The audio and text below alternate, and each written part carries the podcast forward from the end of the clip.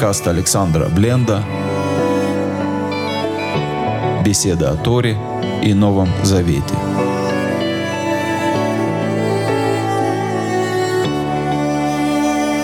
Шалом, дорогие друзья. С вами Александр Бленд. Добрый вечер. Очень рад всех вас видеть. Сегодня у нас, кстати, надо отметить 101 занятие, то есть мы перевели за сотню в рамках этого проекта. Кто мог поверить, мы уже встречались больше ста раз. Слава Богу за такую возможность. То ли еще будет. А мы с Божьей помощью сегодня продолжаем читать э, книгу Вайкра. Сегодня будем читать с Божьей помощью 19 главу книги. Но начнем мы, как обычно, с молитвы Отец Небесный. Я прошу Тебя благословить и защитить тех, кто оказался на войне, тех, кто под обстрелом, тех, кто в бедствии, тех, кто вынужден бежать из своего дома, тех, кто думает оставлять свой дом, тех, кому в дом пришли чужие люди, тех, кто чувствует слабость бессилие, и тех, кто чувствует ненависть, которая его парализует, исцели и от слабости, и от ненависти. Дай свою милость в сердца людей, защити свой народ, который на войне. Благослови и поддержи тех, кто ищет сейчас пропитание, ищет работу.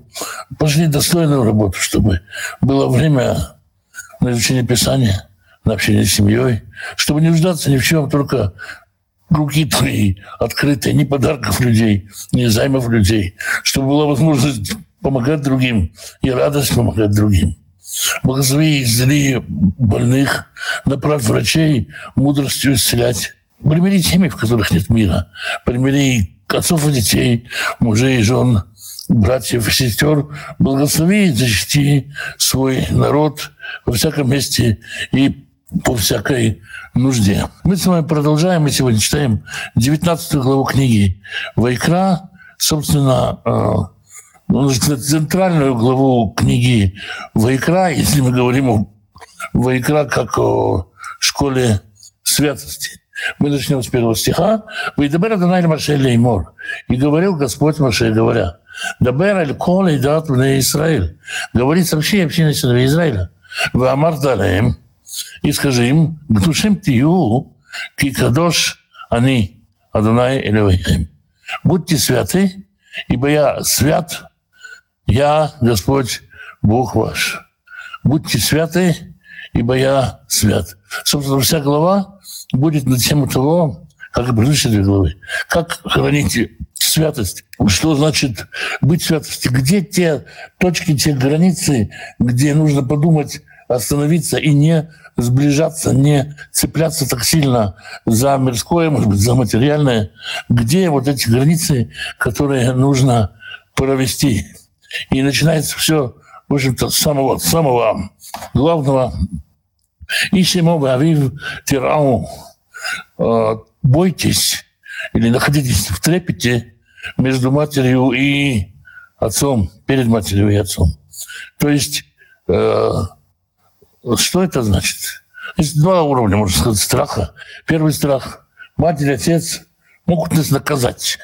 Очень во многих семьях телесное наказание. Где-то просто наругать могут или лишить чего-то. И понятен такой страх. Есть страх э, обидеть, оскорбить чем-то, э, принести неудовольствие. И э, это уровни одного и того же страха можно начинать с первого. Это, как говорится, богобоязненность – начало мудрости. Отцебоязненность, матеребоязненность – начало праведности, когда мы боимся кого-то, кто стал источником нашей жизни в материальном мире. Видимо, отец и мать – это те, кто дал нам жизнь. Через это мы можем прийти к э, страху перед Всевышним. Вы шафтутаете шмару, и субботу мы их храните. Они Адонай Элюихем. Какая связь между тем, что мы боимся отца и мать и храним э, субботу. Ну, храним именно, храним как э, переданную традицию, своеобразный ритм нашего движения. Есть у людей, у каждого народа, наверное, какой-то стан, какая-то походка.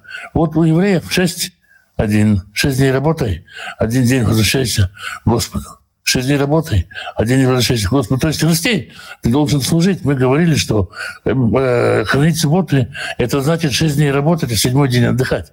Не просто седьмой день отдыхать. Шесть дней ты растешь, седьмой день, каждый седьмой день ты встречаешься со Всевышним и, просто так сказать, и отчитываешься в своем росте тоже. Ты, получивший жизнь, э, сверяешь эту жизнь по субботним часам. Альтифну алялилим. Не обращайтесь к богам чужим. Вы или мацеха асу. Или тех богов не делайте. Лахем вам. Они это найлюхем. Я Господь Бог ваш. Можно, как сказать, попытаться увидеть мир как какую-то коррумпированную организацию. И вместо того, чтобы решать все по закону предстоянием с Господом, попытаться договориться с какими-то мелкими духами, с какими-то мелкими ангелами и так далее, и так далее, и так далее. Ну, в, по крайней мере, в нашем сознании они могут появиться. И здесь Всевышний говорит, не обращайтесь никаким духом, никаким другим силам. Все ко мне. По всем вопросам обращайтесь ко мне, прием круглосуточно. И не делайте себе никаких образов богов. Ничего такого, что может меня заменить. Или, может быть, даже не заменить меня, а устроить, так сказать, э, дополнительную прямую линию, VIP-связь.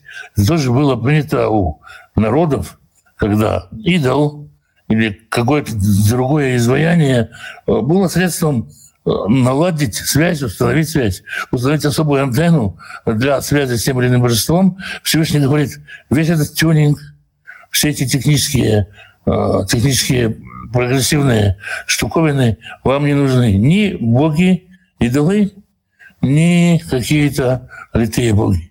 Не назначайте себе богов, камень, гору или что-то, что уже существует. Вы не свяжетесь через них со мной лучше, чем напрямую. И не делайте никаких устройств для связи со мной.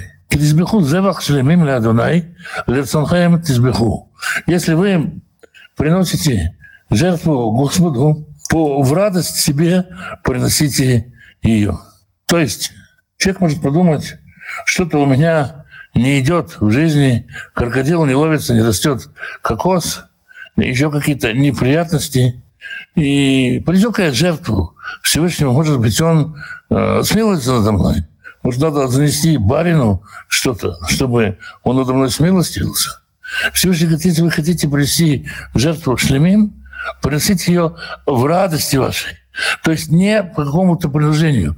Если вам ситуация принуждает или что-то принуждает, если это не просто желание побыть в присутствии Божьем, то не надо ничего такого.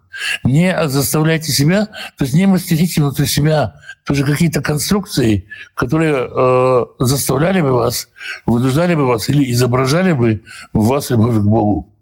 Бьем звахихем юхаль, и пусть ваша жертва будет есть в первый день, когда вы приносите, уми махрат, и на следующий день, ванудар отъем шлиши, вещи сарев. А то, что останется на третий день, будет сожжено огнем. То есть мы э, не э, приносим жертву такую, которую мы хотим э, сэкономить, растянуть. Если уже дарить, что дари. Дари так, чтобы вот ты позвал людей, которые придут кушать вместе с тобой эту жертву, раздели с ними эту жертву, так, чтобы не оставалось на три дня. Не начинай экономить. Не начинай выжимать последние соки пользы из этой э, жертвы для себя или, может быть, для окружающих. И Махель, Яхель, Баям Шлиши, Пигулю, Лойерцы. А если кто-то решит есть ее на третий день, то она вообще не считается. То есть, если человек тянет эту жертву, пытается ее растянуть, что-то из нее еще выжать, то она не вменяется ему в жертву, а просто человек поел э, мясо.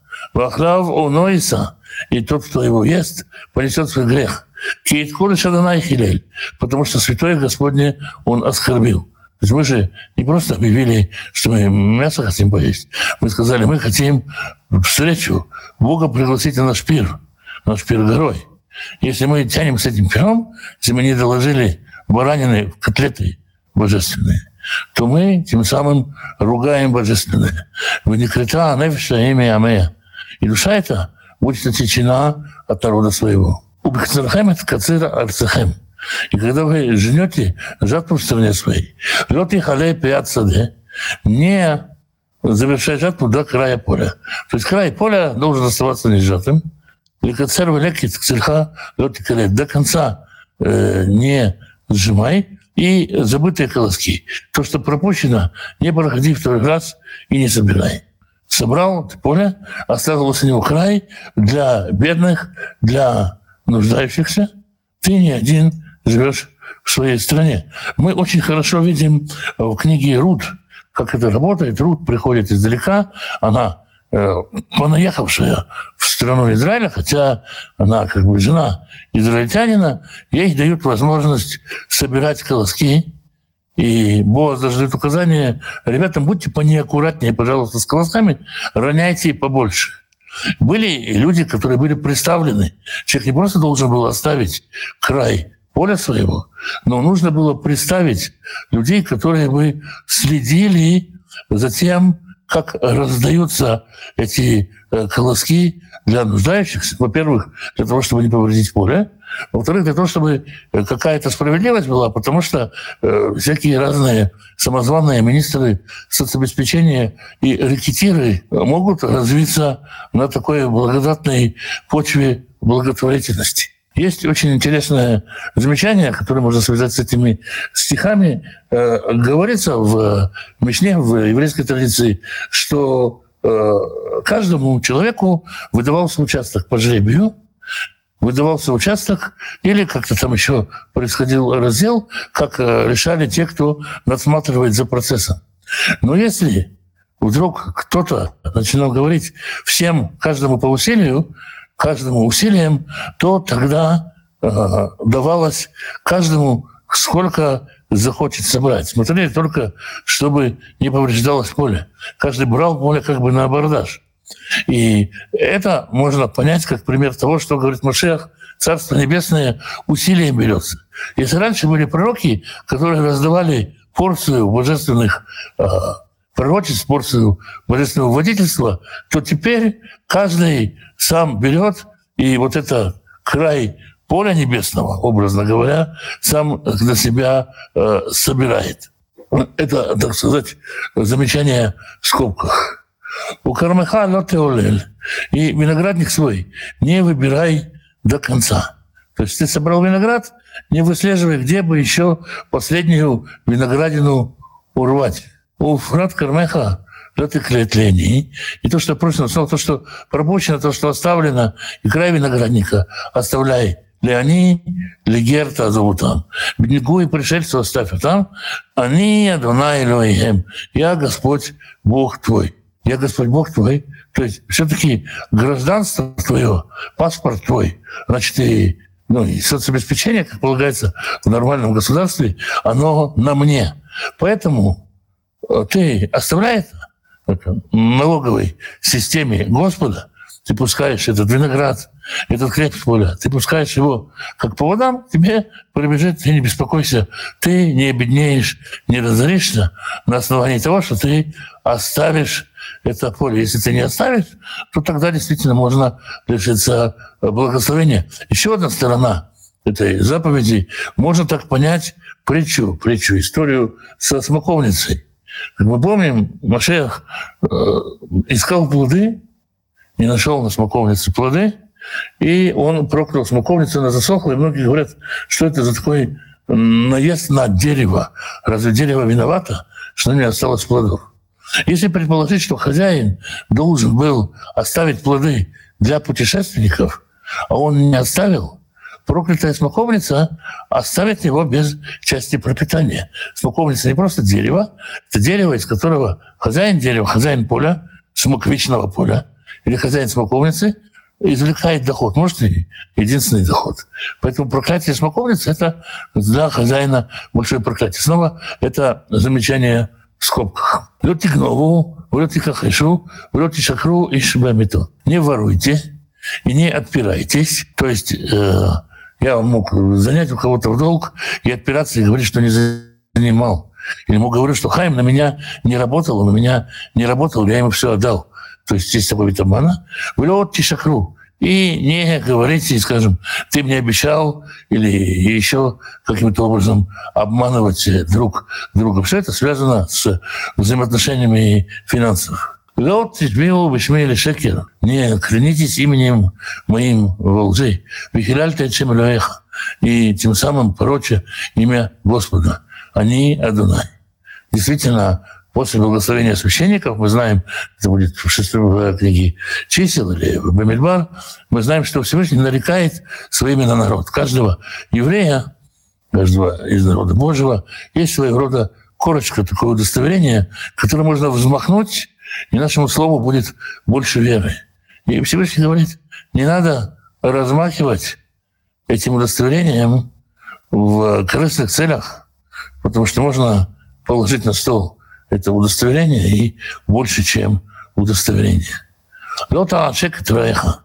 Не Ташок имеется в виду э, объегоривай, э, э, используя его бедственное положение. То есть вы понимаете, что человек находится в такой беде, что захочет согласиться работать у вас на доллар в час. Или согласиться продать свой автомобиль за какие-то маленькие деньги. Или свой автомобиль, или свои часы, или еще что-то. И можно таким образом у него э, это забрать. В лед тикзоль и не грабь.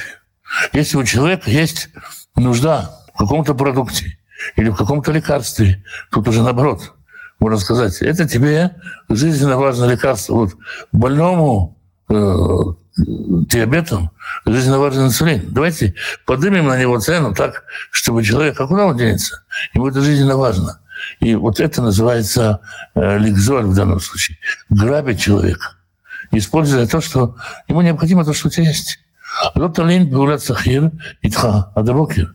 И не оставляю себя оплаты наемника до утра. Ну, э, здесь имеется в виду вообще не оставлять оплаты наемника. Если мы сегодня договариваемся, что мы платим раз в месяц, понятно, что договор раз в месяц. Но мы не можем не имеем права по Торе задержать оплату, которая полагается наемнику. Сказать, извини, мне сейчас трактор надо покупать, потом получишь. То есть любому человеку, которому мы должны что-то заплатить, который сделал для нас работу, надо дать эту работу в нужный э, срок, чтобы человек не лишался пропитания, не лишался своего достоинства из-за нас. Не проклинай глухого. Не делай что-то, пользуясь тем, что человек тебя не услышит и об этом не узнает.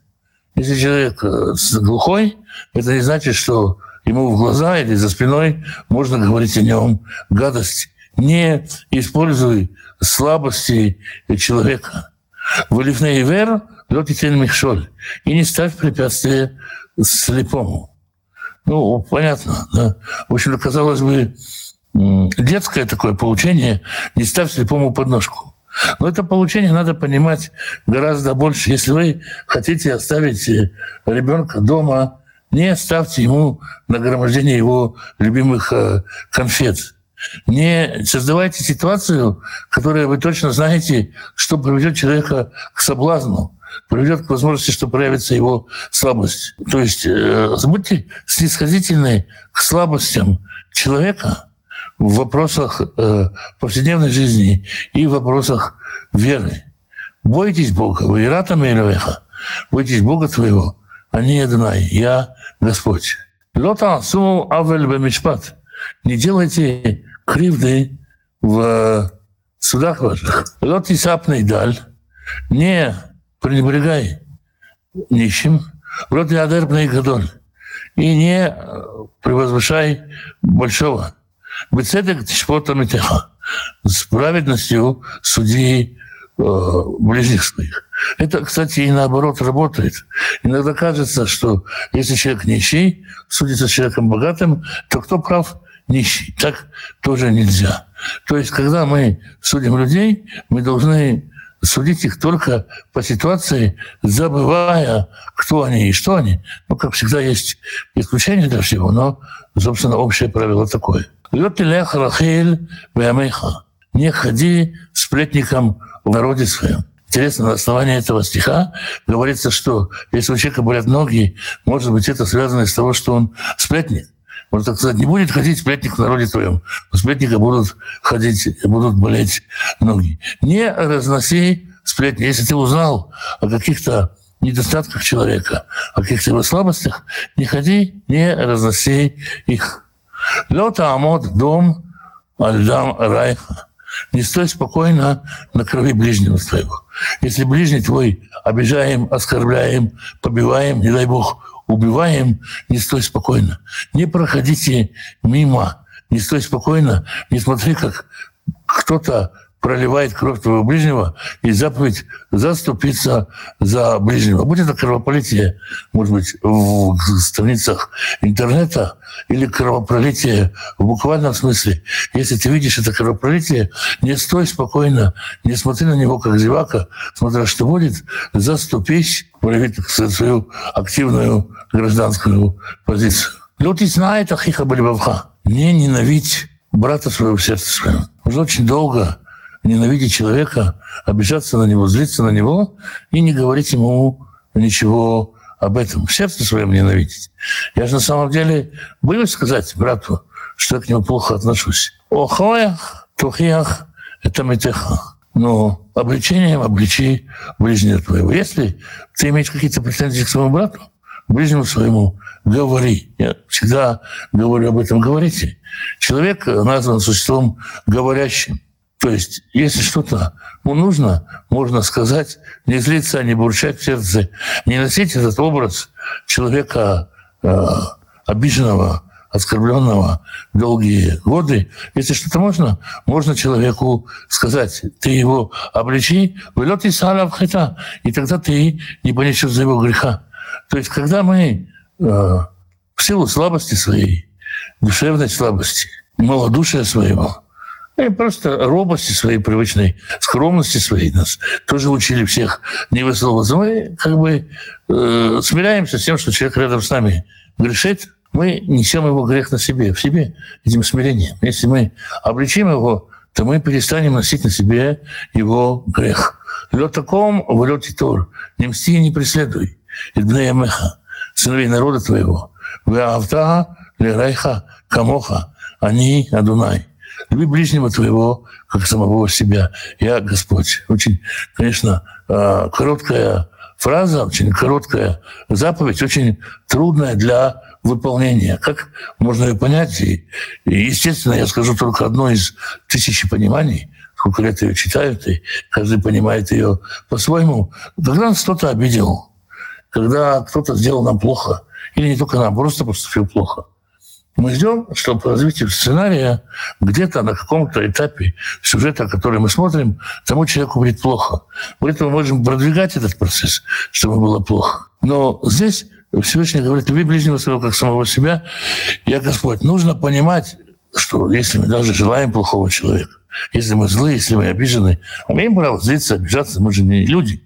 Мы люди, не роботы то мы должны понимать, что как я творение Божье, так и он творение Божье.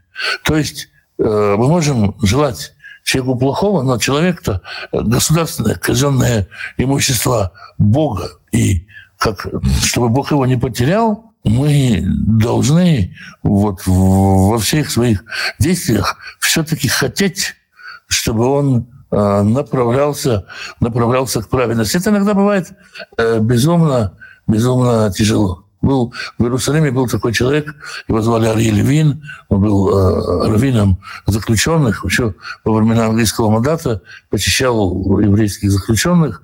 Он ходил и в чумные бараки, и в левразоревым прокаженным. Очень был известный своей добротой и ученостью человек.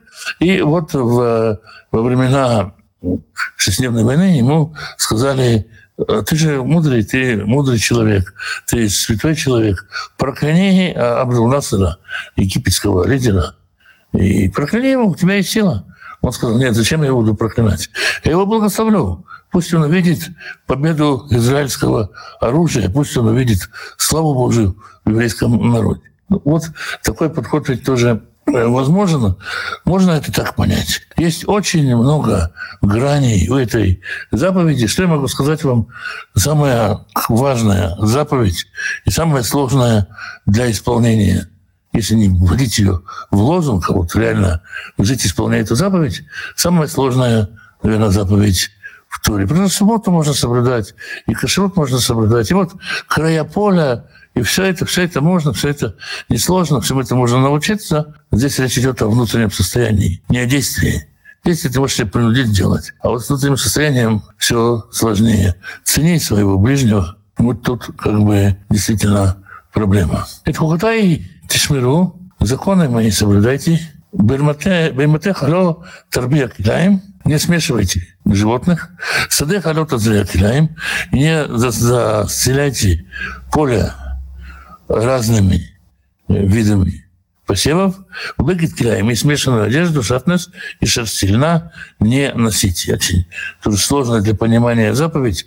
Ну, скажем так, речь идет о разделении милости и суда, в том, чтобы не смешивать э, два разных процесса, не включать э, кондиционер одновременно на холод и на тепло если очень, на такой очень-очень простой язык переводить, этого много э, скрытого э, смысла, но, в общем, по сути, примерно так оно есть. 20 стих. Иш, киишхава тиша. Если человек возляжет женщиной, шихват зера с течением семени, вы шифха не хлефет лиш, выпалят банала невдета.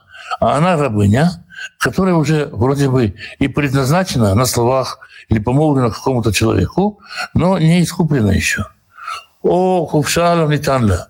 Или вольница, вольная грамота еще не дана ей. Бикорет телой мат кило хувшия. То тогда нужно провести расследование и нужно наказать. Но не до смерти, потому что она еще не свободная. Здесь речь идет о том, что э, может быть случиться такое сексуальное насилие, проявление какого-то насилия к женщине, которая находится, вроде бы она уже в, на начальных стадиях освобождения, но она еще не свободная. Как использовать Э, как защитить женщину, которая остается в состоянии зависимости? Можно ли обвинить рабыню в том, что ее насилует или с ней спит э, хозяин? Что даже не выглядит как изнасилование, потому что не в силах она физически ему сопротивляться. Это вот пункт, который здесь вплетен в 19 главу как защиту человека снисхождения к человеку, который находится в состоянии несвободы и неполной освобожденности. Может быть, конечно, не только по отношению к женщине. Что же э, сделает такой человек? Все-таки он должен исповедоваться, принести жертву повинную, выявить Шамоля Адунай, Ребета Хойль Маэд, и Шам проведет он олененка, жертву повинную. Господу,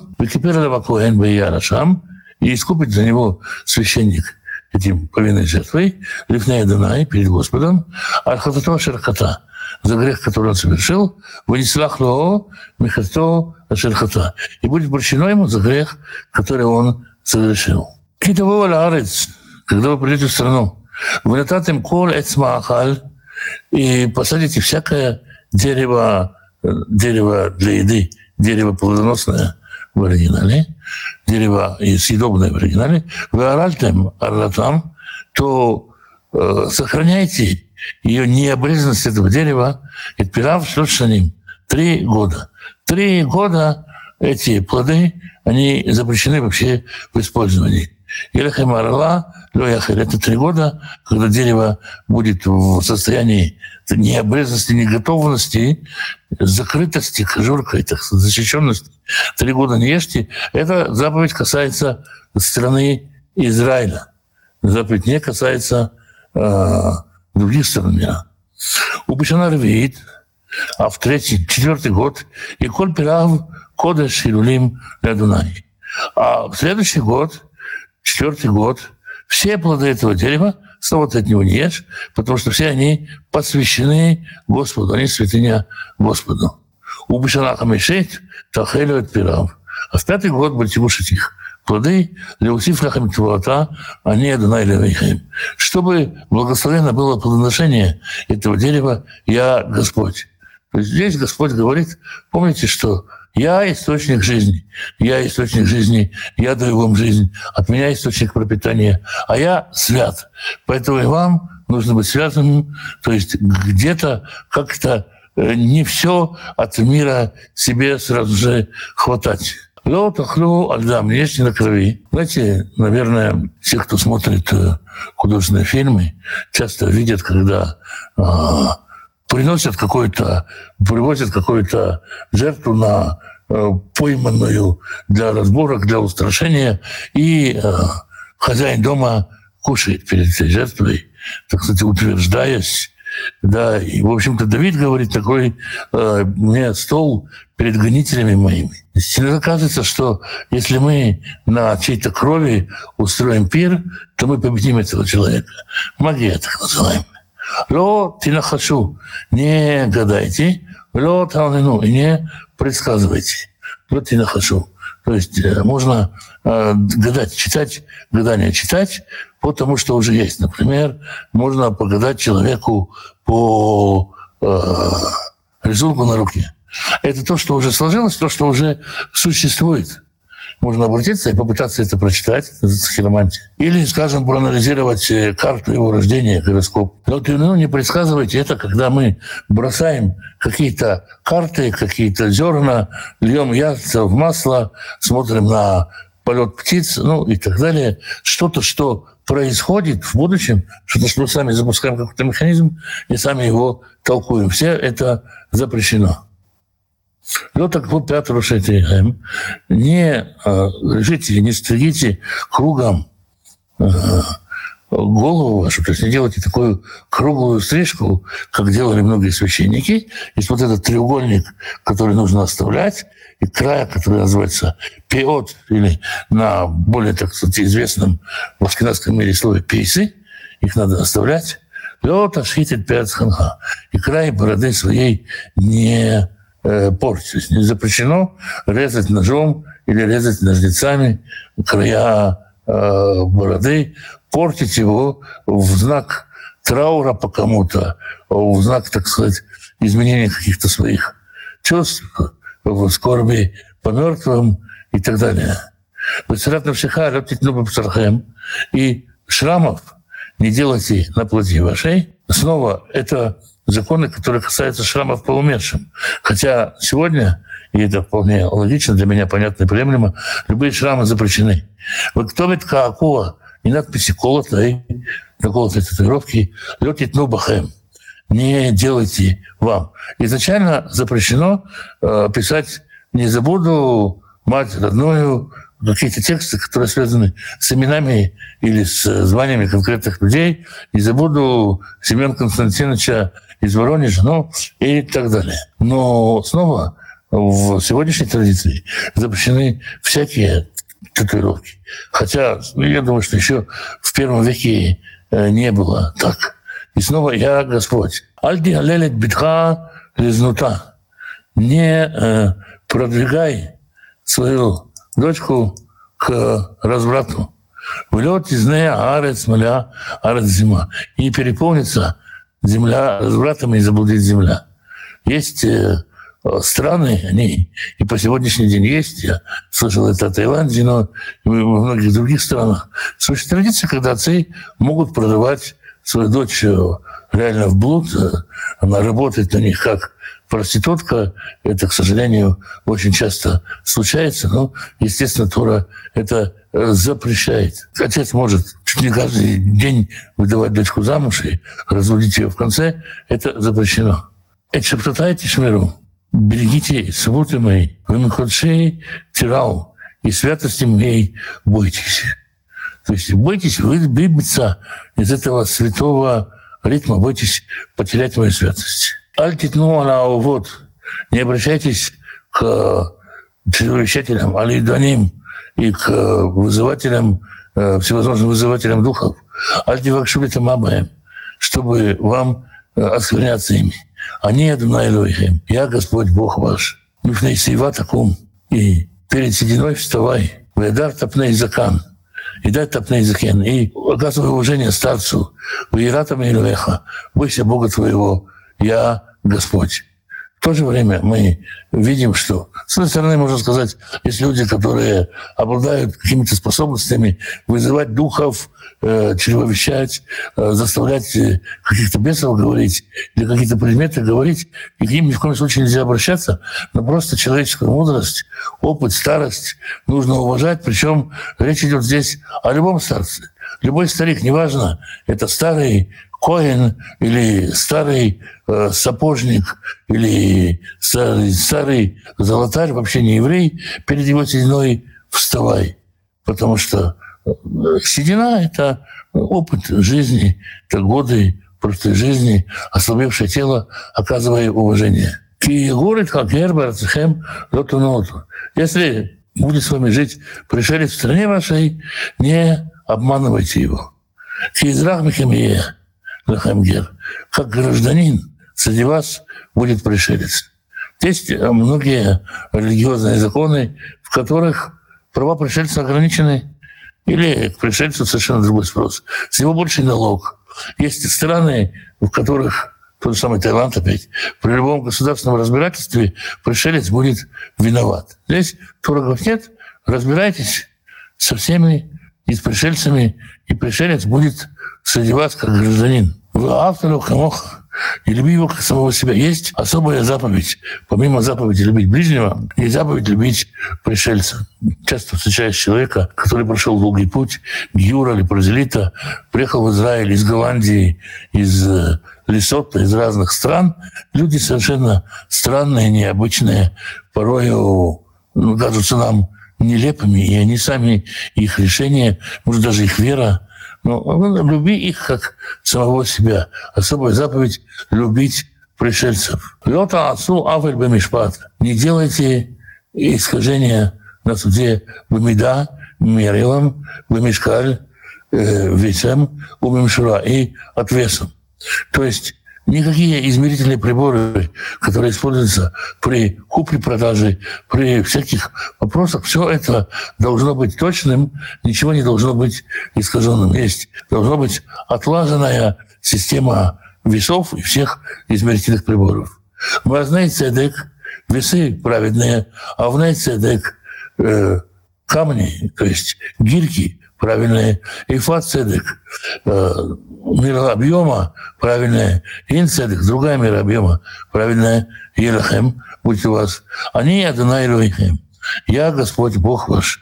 А Широцети Отхем Мерец Мисраим, который вывел вас из страны египетской. Только здесь э, впервые вот в 36 стихе мы впервые за всю главу читаем добавление Господь, который вывел из страны египетской.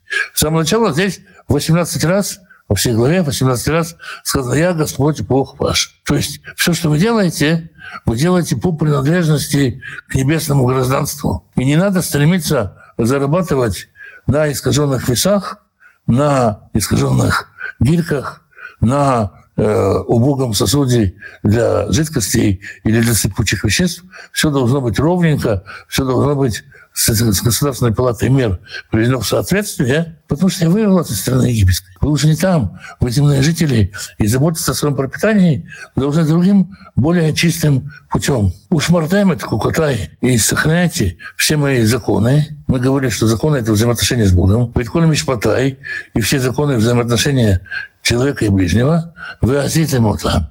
И делайте так, они Адунай. Я Господь. Вот такая вот обильная заповедями, на первый взгляд кажется, что несуразная, накиданные туда всякие заповеди глава, но если читать внимательно, то, я думаю, связь какая-то стала понятной. Итак, 19 глава книги Вайхра. Часто повторяющая фраза «Я Господь» — это подпись, угроза, предупреждение или указание на, на подорожание его святости. Это прежде всего э, увещевание. То есть помни, что я Господь, напоминание. Тебе все это не нужно, потому что я Господь. Но в то же время и понимание, что вы тут находитесь в моем присутствии, я свят. И играться со мной – это как играться с, э, с электричеством, не стой под стрелой. То есть это и предупреждение. Ну, э, ну и, и, можно сказать, и подпись. То есть это все сразу, такой вот прям когда все в одном. И можно еще, наверное, что-то даже добавить сюда. Не мсти и не таи злобы. Это отдельно от любви ближнего, как самого себя. Ведь ее отделяют. Можно отделить. Да, но можно и соединить. Это сказано в одном стихе, сказано на одном дыхании. Если ты любишь, ты не будешь мстить и таить злобы. Кого можно считать ближним? Очень просто любить своих детей, внуков, близких, родственников. С остальными соблюдать эту заповедь очень сложно, наверное, даже невозможно. Очень сложно. Очень ближние люди – люди, с которыми вас сводит Всевышний. Для самаритянина, который путешествовал, это оказался израненный израильтянин, он остановился, повез его, повез его отличиться в больницу, к себе домой, кстати, не повез. Обратите внимание, да, границы есть. Человек, с которым сталкивается с вами, у которого нужда в вас, он есть ваш э, ближний. Потому что написано, если вы любите только любящих вас, что хорошего делаете? Да, понятно, что детей-то любить легче, маму любить легче, брата любить легче. А вот ты любить все человечество легко. Кажется, Расул Гамзатов это написал. Любить все человечество не, не сложно, ты полюби, попробуй-ка соседа. Соседа любить. Водителя маршрутки полюбить с его странными речами. Э, Прощайся спокойно. Говорил ли Коин о конкретном своем грехе? Да, скорее всего, говорил, скорее всего, говорил, ну, не называя имен, потому что Коин исповедовал за грехи, ну и человек э, на, налагал свои руки на животное и исповедовал свои грехи. А как относиться к заповедям таким, как крах бороды, к людям не из евреев? Мы их читаем и понимаем, и как применять. Ну, во-первых, все-таки э, сегодня никто, наверное, не портит свои бороды по э, мертвым не вырывает кусков от своей бороды, не уродует свою бороду в память об умерших. Э, есть какая-то граница, да, то, что мы живем в разных обществах, в разных культурах. Если человеку, скажем, борода помешает найти работу, то что тут делать? У меня в свое время была большая борода. Однажды был такой этап в моей жизни, когда я решил похудеть. Я действительно похудел ну, за что-то в своей жизни я, наверное, на, на тонну похудел. Вот я гений похудения. Вот. Я все худею худею. Вот. Э, но я тогда похудел действительно до самых наихудейших своих форматов, и у меня стало выпадать волосы кусками из бороды, она так и не стала расти назад, что-то нарушилось в организме. Вот теперь как бы либо выглядеть странно, либо сбрить бороду. Такая дилемма, скажем. То есть э, все нужно проводить в соглашение со здравым смыслом. Есть разные разные ситуации. Например, во время Холокоста были люди, которые сбривали бороды, были люди, которые говорили, нет, я ни в коем случае не откажусь от своей бороды, потому что это видимость настоящего еврея подвергали тем самым опасности других людей. Как это взвесить, как это понять? Сложный вопрос. Да как и любая другая заповедь. Я думаю, что, э, как сказать, включать э, здравый смысл, понимать, что ни по умершим, ни по э, скорби какой-то это делается. Поэтому так вот, так и как бы в благоразумии соблюдать. Не работать на воле и на осле, чтобы они не соперничали, не завидовали друг другу. Да, скорее всего, нет, нет, дело не в зависти. Вряд ли у осла или у вола есть зависть. Не работает на том, что явно, явно не сработается. Понимаете, два животных, которые не могут работать в одном ритме. И просто есть люди, с которыми, наверное, вам хорошо работается. Есть люди, с которыми вам очень тяжело работать. Есть люди, с которыми тяжело работать, надо научиться – а люди, с которыми и учиться не надо. Но вол и осел, скажем, кони и трепетная лань в одной упряжке, они не будут э, работать, не будут ездить. Это будет просто издевательство над э, животными. Шалом, я правильно услышал, что обращаться к астрологам допустимо. Э, была мысль обратиться по поводу старшего сына в плане выбора профессионального предназначения. Думал, это гадание. Смотрите, есть много разных мнений в иудаизме. В целом, э, как бы позиция такая, что мы не обращаемся к астрологам, мы не обращаемся к астрологам. Но если астролог вдруг говорит что-то, то можно выслушать, что он говорит. Вдруг он дело говорит. В то же время есть раввины и учителя, которые занимались, скажем так, еврейской астрологией. Еврейская астрология позиция такая, что есть определенная часть, которую предсказывает какие-то данные, которые у человека есть. Скажем, внешние данные, пол, возраст, все это как-то определяет человека, и звезды тоже определяют. Но они только дают общее направление, они не решают, и поведение человека, праведность человека ставит его выше звезд. Позиция, которая говорит, у народа Божьего вообще нету э, мозаля, нету созвездия, потому что он находится над э, астрологией. Я бы посоветовал все-таки все обратиться к представителям других профессий, э, которые могли бы помочь э, сыну с ориентацией. Есть очень много тестов, очень много реально ну, практичных подходов, которые помогут это сделать, и это не будет гаданием, и у вас не будет э, тяжело, тяжело на сердце. А по поводу правильных мер весов. Значит что нужно использовать до малейших величин меры, выравнивая их по весу, по меркам? Об этом ли говорит Ишуа размер веры с горчичное зерно? Я не вижу здесь, не думаю, что здесь есть какая-то параллель. До микрона мы все равно не, не э, выверим. Представьте себе, что у вас есть какой-то рецепт. И рецепт ваш говорит, э, возьмите 300 грамм э, мяса, два яйца, одну луковицу и кусочек Э, хлеба, замоченного в воде. Э, и вот эти вот теперь 300 грамм э, мяса, которые обозначены весом, надо их до миллиграмма выделить, или, может быть, будет 295 грамм. Мы не знаем, сколько весит яйца, сколько весит что. Когда вы идете в магазин и хотите купить килограмм картошки, будет ли это точно? То есть вопрос в том, что когда ты берешь деньги, понятно, что есть какие-то пределы. Может быть, на миллионную грамма и будет шалить, но тогда вы человеку никогда не продадите килограмм чего-то всегда будет туда-сюда. То есть есть какое-то приближение, которое есть, но главное, что наша цель э, не обмануть человека. Скажите, пожалуйста, Рав, через жалость можно прийти к любви? Жалость ведь это сострадание. Жалость э, может стать э, началом любви, ведь мы чувствуем боль другого человека, когда его жалеем, чувствуем его переживания. Но на самом деле я думаю, что это плохой путь, потому что мы можем любить, можем взять на такую позицию, что мы будем любить себя, который жалеет.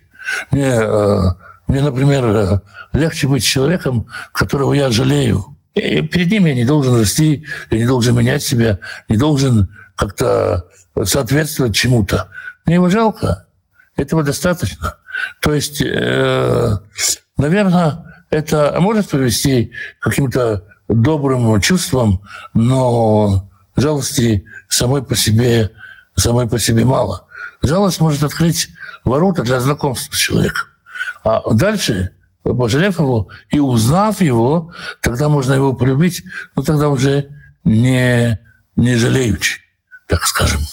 Хорошо, тогда много хороших вопросов. Но вопросы закончились. Значит, что завтра снова на том же месте – тот же час. Встречаемся и продолжаем. Будем читать с Божьей помощью 20 главу. Всем шалом и доброго вечера.